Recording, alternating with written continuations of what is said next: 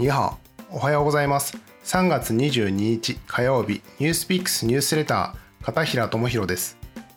この番組ではニュースピックス編集部の5人の記者が曜日ごとに今押さえておきたいニュースを5分間で解説していきます。火曜日は中国について解説していきます。朝の時間のお供にお付き合いいただけますと幸いです。久しぶりに自分の近況についてちょっとお話しさせていただきます。あの Facebook が出している Oculus Quest 2を購入しました。あのまだ仕事が溜まっていて届いたのに開封できていないんですけれどもあの経済記者たるもの今話題の VR やメタバースにキャッチアップしなければということで3万7000円とちょっと高かったですけれども投資と思って購入しました、えっと、今日の仕事が終わったら試してみようと思っていますので、えっと、また使用感や面白かったソフトなど報告できればというふうに思っています。さて今日のニュースはアメリカと中国の首脳協議です18日、バイデン大統領と習近平国家主席がテレビ会議で協議を行いました。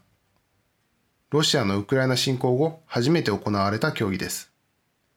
協議の時間は約1時間50分ほど行われています。焦点はウクライナについてです。ホワイトハウスの発表によると、バイデン氏はウクライナの都市と市民に対する残忍な攻撃を行うロシアに対し、中国が物質的支援を提供した場合に予想される影響と結果について説明を行ったとされます。会談に先立ってアメリカのブリンケン国務長官が中国がロシアに軍事支援を検討していると指摘していました。要するに中国がロシアに軍事支援を行えば中国にも経済制裁が及ぶぞと指摘して釘を刺した格好です。一方、中国国営の新華社通信によると、習近平氏は国家関係は武力衝突に至ってはならない。衝突や対抗は誰の利益にもならない。ウクライナ危機は私たちが見たくないものだ、などと協議で話したとされます。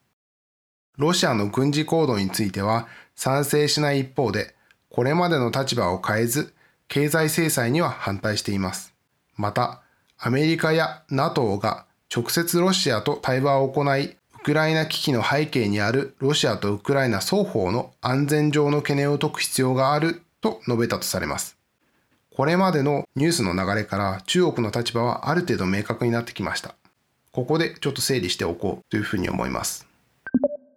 ロシアの軍事侵攻を直接は支援しないけれども、アメリカと中国の摩擦がこれからも続くと予想される中で、ロシアとの関係は重視しなければならないそのため、経済的には支援を行うし、経済制裁には加わらないという立場です。実際、中国当局が3月7日に発表した1月2月の貿易統計によると、対ロシアの貿易額は前年同期比約4割増えています。経済支援による結果だと見られています。一方で、貿易額というのはロシアよりもヨーロッパやアメリカの方がはるかに大きいので、そういった国との経済的な関係を維持する上で、公にロシアに対して軍事支援を行うのは困難です。だからこそ軍事攻撃を賛成しない立場をとっているというふうに見られます。もう一つの発言。アメリカや NATO がロシアと直接対話を行うように促した発言については、NATO がソ連崩壊前の16カ国から30カ国に増加した東欧拡大についてロシアの安全保障上の不安を解消せよという主張です。中国のこうした曖昧な立場は、アメリカ、ヨーロッパを中心に批判を浴びています。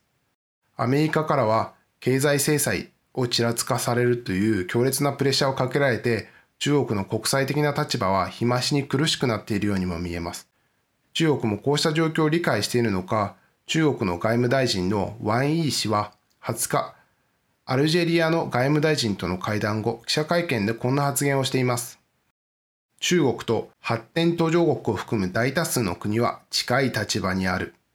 国連総会でのロシア非難決議について中国とアルジェリアを含む少なからぬ国が危険票を投じた。戦争や制裁で争いを解決することには賛成しないということであり、一つの責任ある態度だ。ワイン氏の発言からは、発展途上国を何とか中国の味方に引っ込みたいという意図が見え隠れしています。今回のロシアのウクライナ侵攻をめぐるアメリカと中国の牽制合戦は2つの国の相互不信を高めています将来振り返った時にロシアのウクライナ侵攻は米中関係における一つのターニングポイントだったと振り返られるのではないでしょうか。ニュースピックスニュースレター片平智弘でした。それでは良い一日をお過ごしください。